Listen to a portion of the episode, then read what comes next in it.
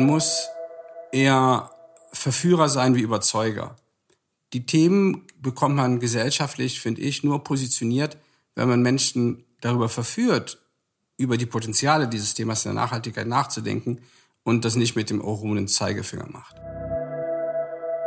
Morgen. Was für ein großes Wort. In spätestens 24 Stunden beginnt ein neuer Tag. Und dann wieder einer und wieder einer und so weiter.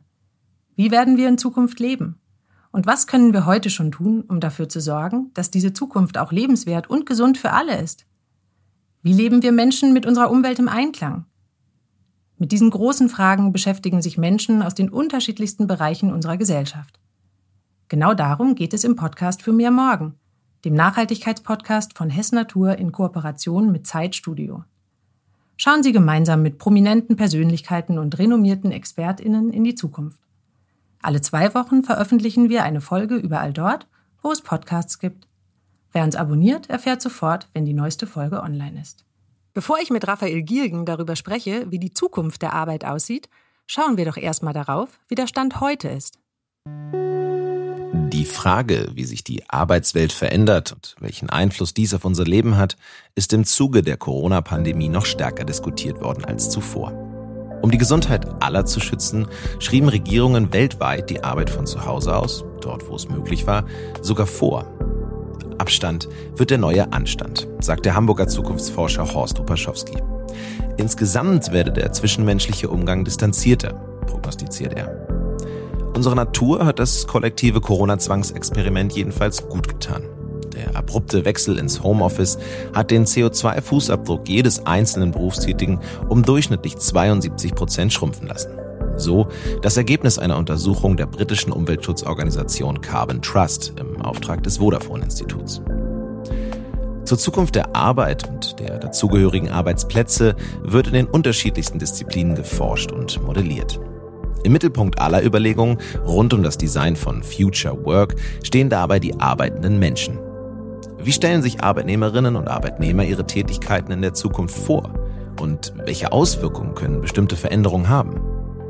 Das Büro der Zukunft muss viele Anforderungen unter einen Hut bringen. Es soll ein gesundes Umfeld bieten, möglichst flexibel zu nutzen sein und sollte auch gewissen Ansprüchen an Architektur, Standortqualität, Komfort und Nachhaltigkeit gerecht werden. Insbesondere jüngere Menschen erwarten, dass Unternehmen als Arbeitgeber und Produzenten hier aktiv werden. Im Juni 2021 wurde der Global Millennial and Gen Z Survey veröffentlicht. Dafür wurden rund 23.000 Menschen, die zwischen 1983 und 2003 geboren wurden, weltweit zu ihrer aktuellen Lebens- und Arbeitssituation befragt. Die zentrale Erkenntnis der Deloitte-Studie Gerade wegen der Gesundheits- und Klimakrise wollen die Befragten mehr denn je Verantwortung übernehmen, um gesellschaftliche Veränderungen hin zu mehr Gerechtigkeit und Nachhaltigkeit voranzutreiben. Sie richten Konsum und Karriereentscheidungen an ihren persönlichen Werten aus und fordern von Unternehmen sowie Politik, dass konkrete Taten gesetzt werden. Ganz schön viel Arbeit. Apropos Arbeit. Rund ein Drittel unserer kompletten Lebenszeit verbringen wir damit zu arbeiten. Nach dem Schlafen ist es die zweithäufigste Beschäftigung und damit auch mehr Zeit, als wir mit Partnern, der Familie oder mit Freunden verbringen. Wie wandelt sich unsere Arbeitswelt? Und wie werden wir in Zukunft nachhaltig und gesund arbeiten? Heute begrüße ich einen Gast, der wie kein zweiter darüber Bescheid weiß. Ich freue mich sehr auf Raphael Gielgen. Mein Name ist Christina Kara. Schön, dass du da bist, lieber Raphael. Zum Kennenlernen habe ich dir drei Entweder-Oder-Fragen mitgebracht. Ich werde dir jeweils zwei Alternativen nennen und dich bitten, dich für eine zu entscheiden, ohne sie weiter zu erklären. Wir können darauf aber gern im Laufe unseres Gesprächs zurückkommen. Also, mal Hand aufs Herz. Zoom-Meeting oder persönliches Treffen? Persönliches Treffen. Sofa oder Bürostuhl? Bürostuhl. Fahrrad oder Auto? Auto. Okay, du hast jetzt eben gesagt, der Bürostuhl. So richtig verwundert mich das nicht, aber vielleicht kannst du uns doch noch mal kurz umreißen, worin besteht der Vorteil des Bürostuhls? Ja, nee, da ist, ich habe da eine sehr persönliche Meinung zu. Ich sitze auf einem Bürostuhl, der wurde 1952 äh, von vom Prouvé, von dem französischen Ingenieur und Designer entwickelt. Ähm, und das ist ein super komfortabler Bürostuhl. Und wenn man da drauf sitzt, da ist das ein bisschen so, wie wenn man sich in einem richtig guten Hotel ins Bett liegt. Und deshalb Bürostuhl. Ja, da hockst du einfach richtig gemütlich drin und ähm, kannst in den Tag starten. Und deshalb Bürostuhl. Vielleicht liegt es aber auch in meiner Körpergröße, äh, weil mit 1,70 Meter bist du in den meisten Sofas dieser Welt nicht gut aufgehoben. Das finde ich ja hochinteressant, dass ein Future Trend Scout auf einem Stuhl sitzt, der eigentlich schon vor ziemlich langer Zeit designt wurde. Ähm, ich würde gerne mal auf deine Jobbezeichnung eingehen. Future Trend Scout, gleich drei ziemlich gewichtige Wörter in einer Jobbezeichnung. Kannst du uns mal erklären, was du eigentlich ganz genau machst? Im Prinzip ist es ganz einfach. Meine Aufgabe besteht darin, das Wesen einer vor uns liegenden Wissensarbeit zu verstehen. Ähm, und der zeitliche Horizont ist ein Zoom-out, das ist in etwa so um die zehn Jahre rum ab heute. Und die reduziert oder umfasst das ganze Thema der Wissensarbeit, also nicht die Fabrik, nicht weil ich die nicht mag, sondern weil das nicht jetzt unbedingt die Agenda von Vitra ist. Und in der Betrachtung gibt es so vier Ebenen. Es gibt kulturelle Kontexte, gesellschaftliche Kontexte, technologische und wirtschaftliche. Also es gibt nie den, die eine Betrachtung, dass man sich jetzt nur Büros anschaut. Das wäre ziemlich dämlich. Mhm. Du hast jetzt schon diese verschiedenen Kontexte erwähnt, in denen du Arbeit betrachtest. Hast du eine ganz generelle Definition dafür, was Arbeit eigentlich bedeutet? Vielleicht auch, was es abgrenzt von anderen Tätigkeiten oder von Freizeit? Puh, da würde ich mich jetzt auf das berufen, was kluge Menschen in, in vielen Jahren über Arbeit geschrieben haben, weil jetzt für mich persönlich ist natürlich, meine Arbeit ist ein totales Privileg. Und ich mache auch keinen Unterschied, ob ich jetzt arbeite oder nicht arbeite, weil wenn du Trendscout bist, betrachtest du ja Nachrichten anders, führst Gespräche anders, äh, liest anders eine Zeitung oder ein Magazin. So und, aber ich weiß genau, dass ich maximal zu zehn Prozent der Menschen gehöre, für die Arbeit ein totales Privileg ist. Ich finde, die, die anderen 90 Prozent, das sind die große, das ist die große Maschine der Arbeit, die ein ganzes Land am Laufen hält und die dafür sorgt, dass ein Land auf der einen Seite Wohlstand hat, auf der anderen Seite aber auch am Fortschritt arbeitet. Und das ist für mich Arbeit. Jetzt hast du gerade von diesen klugen Menschen gesprochen. Ähm, ein kluger Mensch, nämlich du, hat in einem Kommentar im Februar diesen Jahres geschrieben, wie konnte es überhaupt so weit kommen, dass der Mensch versucht, auf der Arbeit sein Glück zu finden? Geht man in der Geschichte zurück, war Arbeit einfach Arbeit. Und das Glück fand woanders statt. Da stellt sich für mich natürlich die Frage, ob diese Idee, dass Arbeit jetzt unbedingt Spaß und Erfüllung bringen muss, vielleicht auch eine ganz fulminante Veränderung ist, ähm, dahingehend, wie wir Arbeit heute betrachten oder was wir von Arbeit erwarten. Ja, ich glaube, das hat damit zu tun, dass sich das Leben verschoben hat. Das, das Leben der Menschen und ähm, wie wir uns halt äh, immer entertainen lassen wollen, ohne dass wir gar nicht merken, dass man so eine Entertainment-Falle drin ist. Als ich vor 36 Jahren arbeiten angefangen habe, habe ich in der Schreinerei gearbeitet. Ich bin immer gerne in die Schreinerei gegangen. Ich weiß heute noch, wie die Türe sich anhört, wenn ich die hinter mir geschlossen habe, wie ich mit dem Radl da angekommen bin. Und wenn du dann da raus warst, ich glaube, damals haben wir bis halb vier gearbeitet, hast die Türe zugemacht, dann war Arbeit halt vorbei, weil Klar, du kannst ja die Arbeit einer Schreinerei nicht mit nach Hause nehmen. Und ich hatte ein Leben, was halt unterschiedlich aufgebaut war. Das eine war halt Arbeit und das andere war die Zeit nach der Arbeit. Andererseits haben wir natürlich auch nie eine Arbeit damals das Glück gesucht. So und und so bin ich mal konditioniert worden. Ähm, und auch über in, in all den Jahren jetzt in den 36 war es wichtig, dass Arbeit einem Freude macht. Aber ich glaube, das Glück der Menschen, das liegt ganz woanders. Das kann nicht in der Arbeit liegen. Und ich glaube, wir haben ein wenig äh, verloren oder vergessen, wie man so das eigene Glück sucht. Wie sucht man denn deiner Ansicht nach das eigene Glück? Das finde ich ist dann ganz wieder einfach. Die, man muss ja nur mal in sich reinhorchen, äh, was einem ein Lächeln ins Gesicht zaubert, was einen berührt, was einen bewegt, wo man zufrieden oder ausgeglichen ist. Und da liegt das Glück der Menschen und das ist bei jedem sehr unterschiedlich. Mhm. In dem Podcast, ähm, da wird es ganz, ganz viel auch darum gehen, wie Menschen als Individuen, aber auch im Kollektiv ähm, die Welt verändern können oder wie sie die, wie sie die Zukunft positiv oder nachhaltig gestalten können. Deshalb würde ich dir gerne die Frage stellen, welche Eigenschaften brauchen Menschen, die die Zukunft für Mensch und Natur nachhaltig und positiv gestalten möchten? Also erstens, die müssen neugierig sein und müssen sich für vieles interessieren, weit über die Nachhaltigkeitsthemen hinaus. Zweitens, die müssen empathisch sein. Wenn speziell in, in, in so einem Thema, wenn man andere Menschen erreichen möchte, muss man auch andere Menschen erreichen. Und andere Menschen erreicht man ganz einfach über das Thema der Empathie. Das dritte ist, man muss eher Verführer sein wie Überzeuger. Die Themen bekommt man gesellschaftlich, finde ich, nur positioniert, wenn man Menschen darüber verführt, über die Potenziale dieses Themas der Nachhaltigkeit nachzudenken und das nicht mit dem erhobenen Zeigefinger macht. Der andere Aspekt ist, man muss, ich nenne es immer so, das ist eher so die, die Cross-Innovation oder Cross-Kollaboration. Die Aufgaben sind so groß, dass die niemals einer aus seiner eigenen Disziplin alleine lösen kann. Und, und hier gilt es, Dinge zu kombinieren, die dann erst etwas möglich machen, was wir uns nicht haben vorstellen können. Siehst du Nachhaltigkeit als Trend oder ist das mehr? Was bedeutet das eigentlich, Nachhaltigkeit im Kontext mit deiner Arbeit?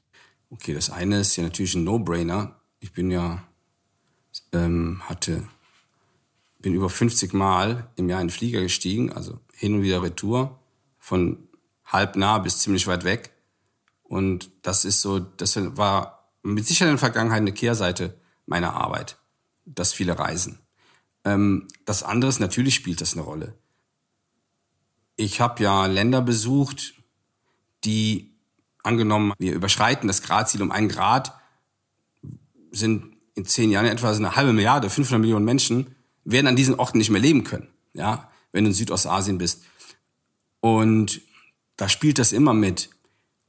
Die, natürlich reise ich nicht mit dem Mandat in diese Länder, um über den nachhaltigen Kontext zu sprechen oder über das Thema Planet Centricity oder die SDGs der Vereinten Nationen. Aber die haben auf jeden Fall einen Einfluss auf die Arbeit. Ich gehe sogar davon aus, dass, ich nenne es ja in diesem Work-Panorama von uns Planet Centricity, dass Unternehmen in fünf oder zehn Jahren sehr stark daran bewerten werden, was sie den vielen größten Stakeholder tun. Der größte Stakeholder für uns alle ist der Planet. Hat die Beschäftigung mit diesem Megathema Nachhaltigkeit auch ganz konkret Auswirkungen darauf gehabt, wie du die Welt betrachtest? Ich bin ja Autodidakt und der Vorteil eines Autodidakt ist, der hat in keinem Thema so die Expertise, dass das so wie ein Magnet ihn immer wieder anzieht. Ich bin für viele Themen offen. Ich suche natürlich in allem, was ich betrachte, eine Antwort darauf, hat das zukünftig noch Bestand? Wenn ja, warum? wenn es keinen Bestand mehr hat oder keine Gültigkeit und keine Bedeutung, was muss man eigentlich dafür tun, damit man das ändert? Das tue ich schon. Wenn ich morgen mit einem Immobilienentwickler spreche, der ein großes Quartier entwickelt in Berlin oder in Düsseldorf, dann ist das Thema der Nachhaltigkeit oder Planet Centricity omnipräsent. Das kann man nicht wegwischen. Mhm. Du hast ähm, vor einigen Monaten der Zeit ein Interview gegeben und da hast du was ganz Tolles gesagt, finde ich, nämlich die Mitarbeiter auf der Fläche im Großraum. Das ist eigentlich wie Massentierhaltung. So möchten wir nicht arbeiten. Jetzt hast du eben schon gesagt, dass es ähm, bei der Immobilienentwicklung immer wieder auch wichtig ist, dass sich vieles um das Thema Nachhaltigkeit dreht. Vielleicht kannst du da so ein bisschen aus deiner Erfahrung aus dem Nähkästchen plaudern. Gibt es heute wirklich schon Vorreiter und was machen die anders als vielleicht die, die herkömmliche Art und Weise? Das ist ein ganz guter Aspekt, Christine, den du einbringst. Die, also es gibt keinen Vorreiter, der in allen Themenfeldern gut ist. Ich bringe mal ein Beispiel. Dieses Thema Brownfield versus Greenfield oder Greyfield. Also reißt man ein bestehendes Gebäude ab, um darauf neu zu bauen, oder nutzt man das bestehende Gebäude? Das ist ein Aspekt. Der zweite Aspekt ist, wenn man neu baut, macht man das aus diesem Thema Mass Timber Construction, also konstruktiver Holzbau oder hybrider Holzbau. Das ist eine zweite Perspektive. Dann das ganze Thema Energiemanagement. Die ersten sind ja jetzt schon angetreten in diesem Jahr, wo Häuser, oder schon länger übrigens, aber mittlerweile gibt's ja Häuser, Bürohäuser, die richtige Kraftwerke sind, die richtig viel Energie produzieren. Dann äh, in Paris der größte Dachgarten der Welt und der größte Dachgarten überhaupt steht auf einer existierenden Messehalle. Also Häuser werden eigene Ökosysteme. Dann auch das Klimamanagement eines Quartiers in Heilbronn das Buga-Gelände ist ein Vorzeigequartier. Und jetzt könnte ich dir ganz viele Geschichten aufzeigen, wo es super Bench-Learning gibt, die in, in einem isolierten, also in einem einzelnen Kontext sehr gut sind. Und was jetzt natürlich passiert, dass wenn heute einer neu entwickelt, sich das alles anschaut und dann versucht, so viel wie möglich von dem Ganzen zu implementieren. Gibt es da ein Projekt, was du gerade im Sinn hast, wo das schon relativ weit ist, dass man diese ganzen verschiedenen Aspekte miteinander kombiniert? Ja, ich würde sagen, dass in, in Heilbronn das ehemalige oder am Buga-Gelände dran, das kann man sich anschauen, wo ich sage, in dieser Maßstäblichkeit vor allen Dingen, weil es ist natürlich einfach, ein einzelnes Haus zu bauen, ähm, im Vergleich skaliert ein ganzes Quartier für dreieinhalb, viertausend Leute. In, in Graz ist ein Quartier jetzt in der Entstehung in einem alten Industrieareal, was mit einer vergleichbaren ähm, Ambition gebaut wird. Es entstehen, glaube ich, in Deutschland gerade drei oder vier Hochhäuser in der Holzhybridbauweise. Hm, da bin ich total zuversichtlich. Mhm. Ich muss jetzt noch mal etwas zitieren, was du andernorts zum Besten gegeben hast, nämlich auf der Vitra-Website. Und zwar ähm, sagst du da, weder der Schreibtisch noch der Schreibtischstuhl sind Möbel am Arbeitsplatz der Zukunft. Die kollektiven Bereiche machen das Rennen. Was heißt das jetzt für gerade diese neuen Projekte, die du auch angesprochen hast? Wenn da Büroräumlichkeiten vorhanden sind, werden die komplett anders geplant? Also muss ich mir jetzt das Büro der Zukunft ohne einen Schreibtisch vorstellen oder wie sieht das dann da aus? Das Büro hat das Monopol auf Arbeit verloren, auf die Wissensarbeit. Wenn das Büro das Monopol auf die Wissensarbeit verloren hat, geht ab sofort jeder andere physische Ort in der Nähe des Mitarbeiters in das Rennen um seine Gunst. Das heißt, wenn ich jetzt in Wuppertal oder in München wohne als Mitarbeiterin, habe ich auf einmal die Wahl, an ganz vielen Orten zu arbeiten, sofern natürlich mein Arbeitsmodell das zulässt.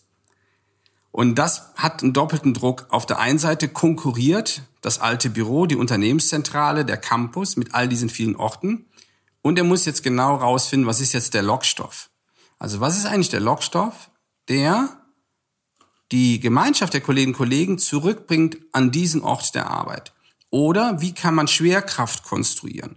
Wie kann man eine Schwerkraft konstruieren als Organisation, die Attraktor ist, dass Mitarbeiterinnen an zwei, drei oder vielleicht sogar vier Tagen die Woche immer wieder dahin kommen?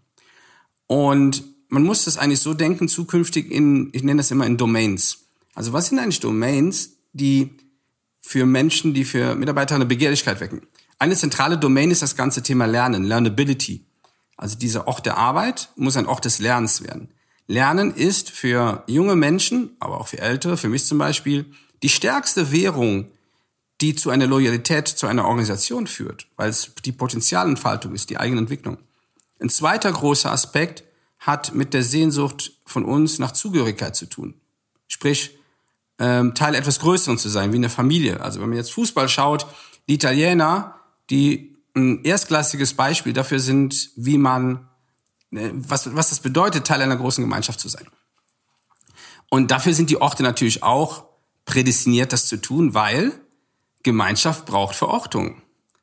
Du kannst natürlich bei Facebook bei einer Gruppe sein oder bei WhatsApp. Das ist was ganz anderes, wie wenn du räumlich verortet bist. Das ist eine ganz andere Dimension.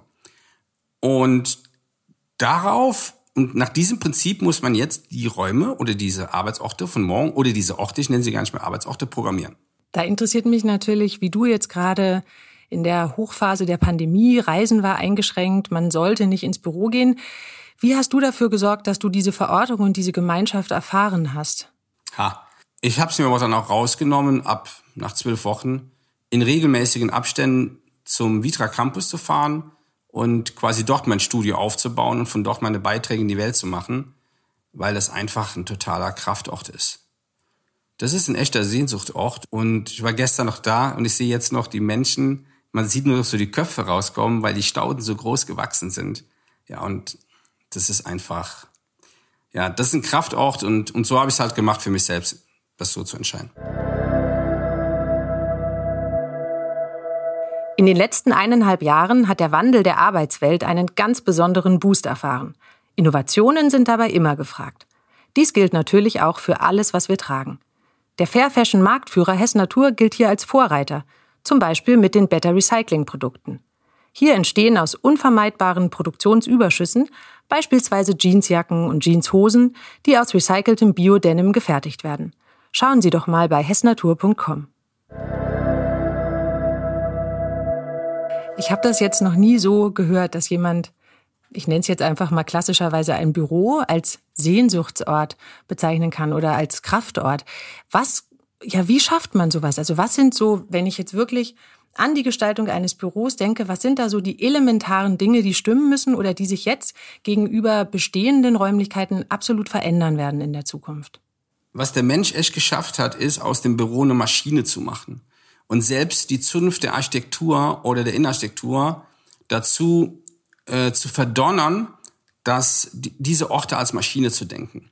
Das hat damit zu tun, dass Managerinnen ähm, super sind in den ganzen Themen der Unternehmensstrategie, aber das Wesen der Kulturtechnik nicht Teil einer Ausbildung, eines Studiums ist oder du studierst als ganz besonders dieses Fach. Angenommen, diese Orte für die Menschen, die in den Städten entstehen oder umgebaut werden, basieren auf anderen Domains. Dann ist die eine Dimension, den Ort so zu designen und so zu bauen. Aber die zweite Dimension ist, der Ort braucht wie ein Theater oder eine Oper einen Intendanten. So wie der Intendant ein gutes Programm kuratiert und der Abonnementkunde, das ist dann quasi der Büronutzer, die Büronutzerin, dieses Abonnement quasi blind kauft, ähm, so brauchen wir halt auch diese Generalintendanten, den Generalintendanten fürs Büro, der die Programme macht, damit dieser Ort lebendig wird und auch auf die Domains einzahlt. Und das ist komplett neu. Das ist eine Mischung zwischen unternehmerischer Fürsorge, Entertainment, ähm, Learnability, ja, sind eigentlich vielfältige Aspekte, die auf die Lebensmodelle der arbeitenden Generation einzahlen. Und diesen Intendantinnen oder Intendanten, hilft denen die Digitalisierung oder ist es eher so, dass sich viele Menschen, die ähm, eigentlich früher immer in Büros gearbeitet hätten, ihr Büro jetzt quasi streamen wollen? Also ist die Digitalisierung da eher hilfreich oder hinderlich? Du brauchst beides. Also ich meine, in der Wissensarbeit ist der digitale Muskel ein wesentlicher Muskel, der uns überhaupt dabei helfen wird, mit den Herausforderungen der Menschheit umzugehen. Und wir werden zwei Wesen haben. Wir werden, so wie wir uns in der physischen Welt zurechtfinden, bewegen, ganz natürlich und unsere Muster haben, so werden wir mit und mit die virtuelle Welt betreten und entdecken, wie cool ist das? Ich könnte bei mir zu Hause über eine Augmented Brille eine Teleportation machen mit einem Forscher vom MIT in Boston. Das eröffnet ganz andere Möglichkeiten und es gehört beides dazu. Was natürlich wichtig ist, dass du darin geübt, trainiert bist, mit diesen Dingen umzugehen und weißt, warum du wann welches nutzt. Mhm. Jetzt gehen wir doch noch mal in die physische Welt und gehen mal aus dem Büro raus, sozusagen in die Nachbarschaft. Ähm, du hast in einem anderen Interview auch mal gesagt, die Erdgeschosse in den Innenstädten müssten eigentlich den Stadtbewohnern gehören. Jetzt ist es im Moment ja so, dass da eigentlich meistens Büros oder Geschäfte sind. Wenn wir das Ganze mal denken auf eine Stadt oder auf ein Stadtviertel, wie werden sich diese Quartiere verändern? Wie sehen die in Zukunft aus?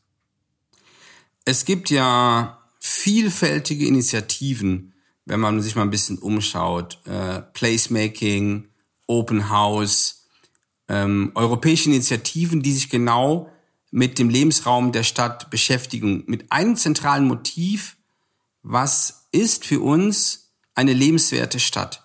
Und da gibt's ja nicht diese eine Antwort drauf. Und wenn man das anschaut, die Initiativen führen immer in die gleiche Richtung. Eine lebenswerte Stadt hat etwas mit Schönheit zu tun. Und Schönheit nicht aus der Perspektive einer schön gestalteten Fassade, sondern Schönheit hat besondere räumliche Proportionen, Schönheit hat immer Momente des Entdeckens, Schönheit hat etwas auch mit dem fußläufigen Begreifen seiner Nachbarschaft zu tun. Ähm, es hat etwas mit einer Gemeinschaft zu tun, mit der, zu der man sich zugehörig fühlt, weil es kein, keine anonyme Schlafstadt ist oder kein anonymes Schlafquartier. Man, man betritt, überlegt nur mal, wie der Süden von Europa aufgebaut ist. Wenn man die Straße betritt, ist auf der Straße das Leben. Und so war es übrigens bei uns auch mal, ja. Man hat nur das Leben aus der Stadt getrieben. Das ist aber jetzt auch äh, keine linke Romantik von mir, sondern ähm, die Städte haben hier massiv an Qualität verloren.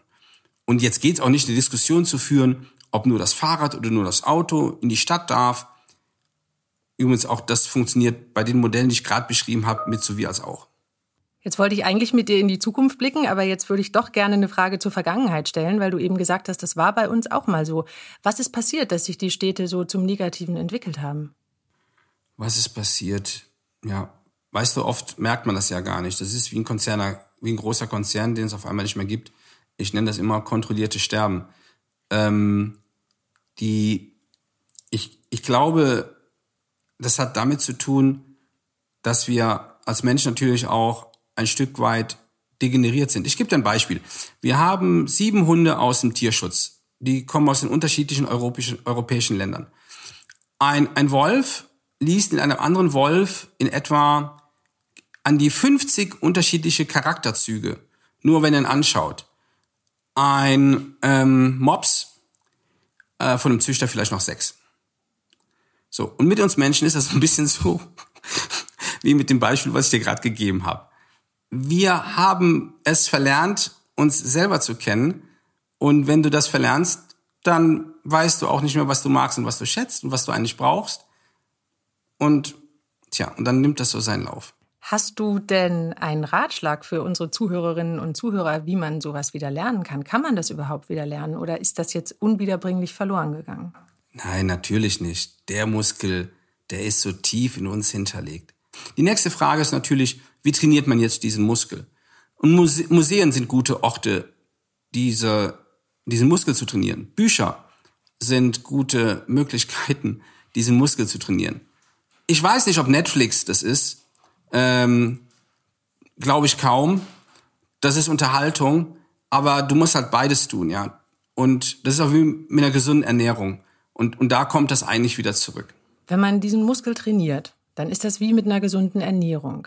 Ist das so, dass wenn man diesen Muskel wirklich trainiert, dass man dann automatisch anfängt, sich nachhaltiger aufzustellen oder sich die richtigen Fragen zu stellen, die dann zu einem nachhaltigeren Leben führen? Was uns fehlt, das ist ja oft das plastische Vorstellungsvermögen. Ähm, ja, was, was bedeutet Erderwerbung? Was bedeutet das? Was bedeutet Tierhaltung? Was bedeutet das eigentlich, wenn wir jedes Jahr dem Planeten 100 Milliarden Tonnen Rohmaterial entnehmen? Das kann sich halt keiner vorstellen. Was bedeutet Artensterben? So.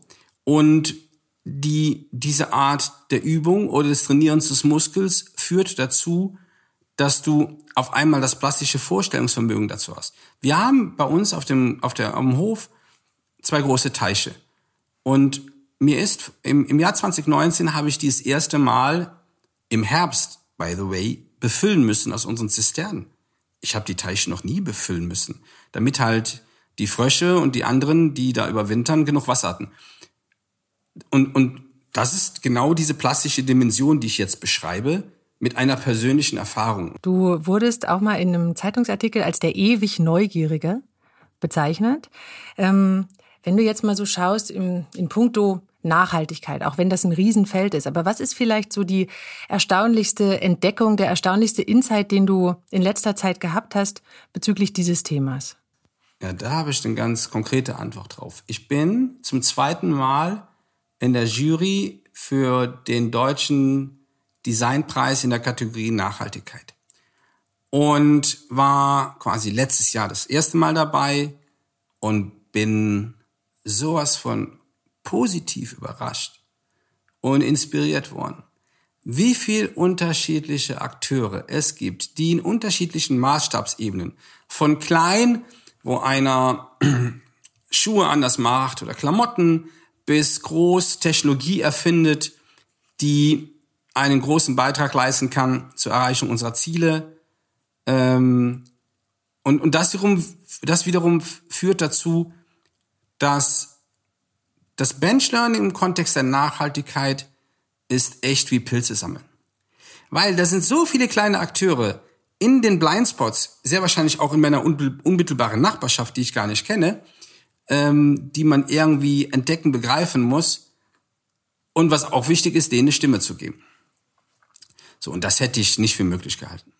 Kannst du da noch ein bisschen konkreter werden? Du hast jetzt vorhin von dem Sportwagenhersteller erzählt. Lass uns da mal das Beispiel, lass uns mal bei dem bleiben. Gutes Beispiel. Auch der produziert jetzt Elektroautos. Aber der sagt sich in der Konsequenz, ey, wir können ja nicht nur jetzt Elektroautos bauen, montieren, ausliefern. Die müssen ja auch irgendwie gebaut werden. Naheliegend ist ja, dass man sagt, okay, wir versuchen jetzt die Supply Chain, also auch unsere Lieferanten, Partner, in diese Richtung zu bringen. Das ist wie so ein Biobetrieb, der auf einmal in seiner, in seiner Wertschöpfung, in seiner Kette, Lieferantenkette, mit den an, mit allen beteiligten Partnern sagt, okay, wir hätten gern die Biozertifizierung. Das ist so ein Aspekt. Aber der andere Aspekt, der ist super interessant. Die sagen, jedes Elektroauto fährt so und so viel Kilometer, braucht so und so viel Strom.